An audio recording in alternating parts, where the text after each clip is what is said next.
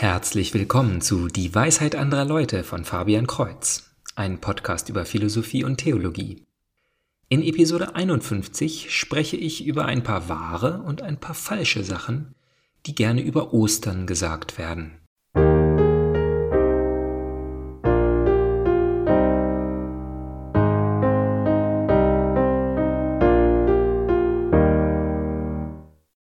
Ostern ist der zentrale Punkt des christlichen Glaubens. Wie Paulus sagt, mach nichts von dem, was er predigt, Sinn, wenn Christus nicht von den Toten auferstanden ist. Daher ist es wichtig, sich über das, was von Kritikern und Gläubigen über Ostern gesagt wird, nachzudenken und es zu prüfen. Jedes Jahr zu Ostern bringen einige Zeitungen und Magazine Geschichten und Mythen und verkaufen sie als Neuigkeiten. So wird gesagt, dass das Osterfest lange Zeit nach Christus erfunden wurde und, und auch das nur als Kopie von heidnischen Göttern oder Festen. Das Datum von Ostern fällt oft sehr nah an die Tag-Nacht-Gleiche im Frühling. Dieses Ereignis war natürlich schon lange vor Christus bekannt und wurde auch zuweilen gefeiert. Haben die Christen also einfach nur ein heidnisches Fest übernommen? Dazu möchte ich zwei Dinge antworten. Erstens, der tatsächliche Zeitpunkt für das Osterfest ist natürlich durch das jüdische Pascha-Fest festgelegt. Und die Juden haben zu der Zeit einen lunaren Kalender, also einen mondbasierten Kalender verwendet. Das Pascha-Fest sollte laut den Büchern Mose im ersten Monat stattfinden, also nach dem ersten Frühlingsvollmond. Zur Zeit vom Konzil zu Nicäa haben die Christen aber den julianischen Kalender verwendet, der ein reiner Sonnenkalender war, und so fiel Ostern auf wechselnde Wochentage. Um das zu verhindern, wurde damals die Regelung getroffen, dass Ostern immer am Sonntag nach dem Frühlingsvollmond gefeiert wird. Die Grundlage war also kein heidnisches, sondern ein jüdisches Fest. Zweitens, was genau wäre eigentlich das Problem, wenn etwas Christliches Ähnlichkeiten zu etwas Heidnischem aufweisen. Nehmen wir den gregorianischen Kalender, der auf dem julianischen Kalender basiert, aber viel genauer ist. Wäre denn der neue Kalender wertvoller, wenn Papst Gregor etwas ganz Neues und Eigenes erfunden hätte, um bloß nichts Heidnisches zu verwenden? Also ein Atheist muss in seiner Grundeinstellung davon ausgehen, dass jeder, der an einen Gott glaubt, darin grundsätzlich falsch liegt. Doch ein Christ muss nicht sagen, dass alles Heidnische grundsätzlich falsch ist. Auch die Welt zur Zeit vor Christus ist von Gott erschaffen und voll von seinen Offenbarungen und Taten. Nur weil die Bibel von Juden geschrieben wurde und hauptsächlich über die Israeliten erzählt, heißt das nicht, dass Gott nicht auch unter den Heiden gewirkt hat. Im Gegenteil zeigt das so offensichtliche Suchen der Heiden, seien es Babylonier, Griechen oder Römer, dass auch sie eine übernatürliche Realität gesehen haben und dies Einfluss auf ihr Leben hatte. Ja, ihre Ergebnisse waren in vielerlei Hinsicht falsch, aber der Sprung dahin, dass alles, was ein Heide sagt, automatisch falsch ist, das ist nicht christlich. Die Kirchenväter in den ersten Hunderten von Jahren waren oftmals von griechischen Philosophen ausgebildet. Thomas von Aquin im 13. Jahrhundert basiert sehr viel von seinen Betrachtungen auf dem Weltbild des Aristoteles, und er übernahm gerne Beweise, die vormals von islamischen Denkern formuliert wurden. Zwar gab es eine Menge Konflikte und viele Themen, die für Christen oder Heiden so einfach nicht zu akzeptieren waren. Und ein Christ, der nicht zu den Gelehrten zählte, war sicherer daran, Ideen heidnischen Ursprungs erst einmal abzulehnen. Doch für die Denker galt, was Paulus im ersten Brief an die Thessaloniker in Kapitel 5, Vers 21 schreibt. Prüft alles und behaltet, was gut ist. G.K. Chesterton und von ihm inspiriert auch C.S. Lewis, haben viel über die Träume der Heiden geschrieben und wie das Christentum alles Gute im Heidentum erfüllt. Entsprechende Links finden sich in der Podcast-Beschreibung. Mehrere dieser sogenannten Fakten über die heidnische Herkunft, im Prinzip aller Bräuche der katholischen Kirche, wurden im 19. Jahrhundert vom schottischen Pastor Alexander Hislop der Freien Kirche Schottlands verbreitet.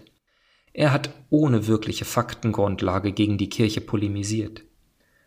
Unter den Behauptungen sind, dass das Osterfest eigentlich auf eine mesopotamische Fruchtbarkeitsgöttin namens Ishtar zurückzuführen ist, oder dass der Name beweist, dass ursprünglich die germanische Göttin Eostre verehrt wurde, und dass das Symbol IHS, welches die Abkürzung für den lateinischen Namen Jesu ist, in Wirklichkeit Isis, Horus und Seth bedeutet.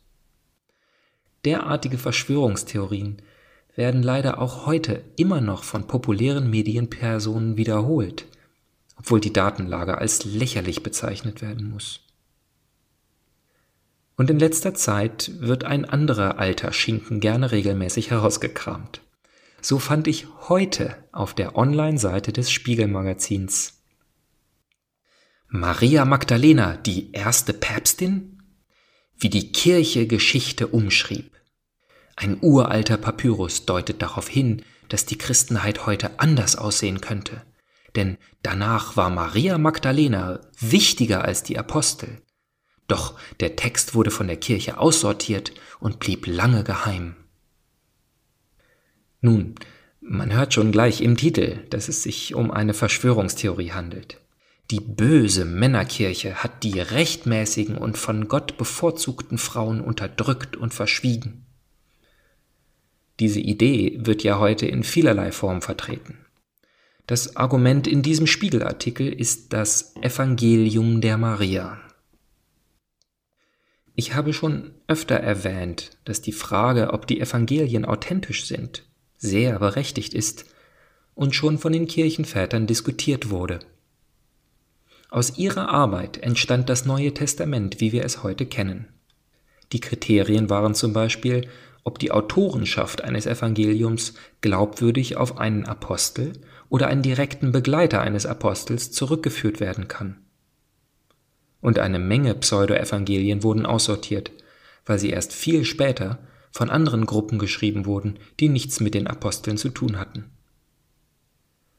Das Evangelium der Maria wird auf 160 nach Christus geschätzt, wobei das beste Bruchstück aus dem 5. Jahrhundert und das älteste aus dem 3. Jahrhundert stammt. Wir haben nur die Hälfte, und nur im zweiten Teil geht es um eine nicht weiter benannte Maria also schon die Zuweisung an Maria Magdalena in Anbetracht der vielen Frauen, die Maria heißen, ist rein spekulativ. Diese Maria hat besondere Offenbarungen vom Herrn erhalten, die die Apostel nicht erhalten hatten.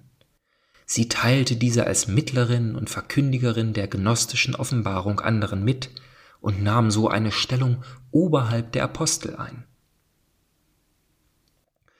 Es gab sehr viele gnostische Sekten in dieser Zeit. Das Wort Gnosis bedeutet dabei Wissen oder im speziellen Geheimwissen. Es geht um die ewige Faszination damit, dass einige wenige die wirkliche Wahrheit kennen und die anderen, die Uneingeweihten, mit Absicht in Unwissen gehalten werden. Und diese Propheten und Seher in dieser Zeit waren häufig auch Frauen. Natürlich verspricht das Geheimwissen alles Gute, Erfolg in der Welt und den Weg in den Himmel. Und auch heute nutzen viele Werbungen auf Internetseiten diese Faszination. Ärzte wollen Sie zum Schweigen bringen. Diese 16-Jährige sieht 20 Jahre jünger aus. Klicken Sie hier.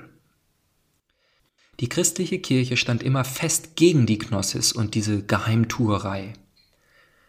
Deswegen finde ich dieses feministische Argument, Maria wäre die eigentliche Päpstin, schon alleine durch solche Vertreter über die Jahrhunderte hinweg disqualifiziert. Wollen wir den gleichen Fehler begehen wie diejenigen, die auf Alexander Hislop hören, nur weil sie etwas gegen die Kirche haben? Doch nun zu zwei angeblichen Mythen, die tatsächlich wahr sind. Es gibt noch immer Leute, die nicht glauben, dass es einen historischen Jesus gegeben hat. Diese Leute sind in der überwältigenden Minderheit, auch bei nichtgläubigen Wissenschaftlern. Die Existenz Jesu als historische Person wird von den Historikern heutzutage nicht mehr in Frage gestellt. Denn eine Theorie, alles wäre erst nachträglich erfunden worden, benötigt so viele Verschwörungstheorien, dass sie ganz einfach unplausibel ist. Der andere Mythos ist jedoch wesentlich kontroverser, nämlich der, dass Christus von den Toten auferstanden ist. Ich habe mir gerade auf der verlinkten Seite eines Atheisten einen Großteil der Argumente durchgelesen. Er glaubt, dass die ganze Geschichte mit der Zeit gewachsen ist. Paulus hat vielleicht eine persönliche Halluzination auf dem Weg nach Damaskus erhalten, aber alle anderen Zeugenberichte sind ja nur zweiter Hand. Das heißt, wenn man davon ausgeht, dass die Evangelisten nicht die Apostel und Jünger Christi sind. Er lässt also nur Paulus direktes Erlebnis als Augenzeugenbericht gelten. Und die Hinweise auf Hunderte von Augenzeugen, die noch immer leben und befragt werden können, laut Paulus, sind wertlos. Immerhin gibt er zu, dass die Evangelien im ersten Jahrhundert geschrieben wurden, denn das wird ja heute auch noch vielfach in Frage gestellt. Doch glaubt er, dass in den paar Dekaden aus den vereinzelten Halluzinationen ein Kult geworden ist, der nur auf Hörensagen beruhte. Dem entgegen empfehle ich Jim Warner Wallace, einen Kripo-Beamten, der als Skeptiker an die Evangelienberichte herangegangen ist, um sein Wissen über sogenannte kalte Fälle, also Cold Cases, darauf anzuwenden. Im Rahmen seiner Untersuchungen ist er Christ geworden und hat seine Methoden in Büchern und Seminaren veröffentlicht. Er hat auch heute noch einen YouTube-Channel und ist im Missionsfeld tätig. Ich finde seine Perspektive sehr interessant. Aber das für mich schlagendste Argument ist noch immer das Blut der Märtyrer. Niemand lässt sich und seine Familie für eine Halluzination foltern und hinrichten. Keiner der Apostel hatte irgendeinen finanziellen Nutzen oder großen Ruhm. Ganz anders als im Vergleich die gnostischen Sektengründer. Und die Apostel haben bezeugt, dass Christus auferstanden ist. Wahrhaftig. Also bis zum nächsten Mal, Gottes Segen.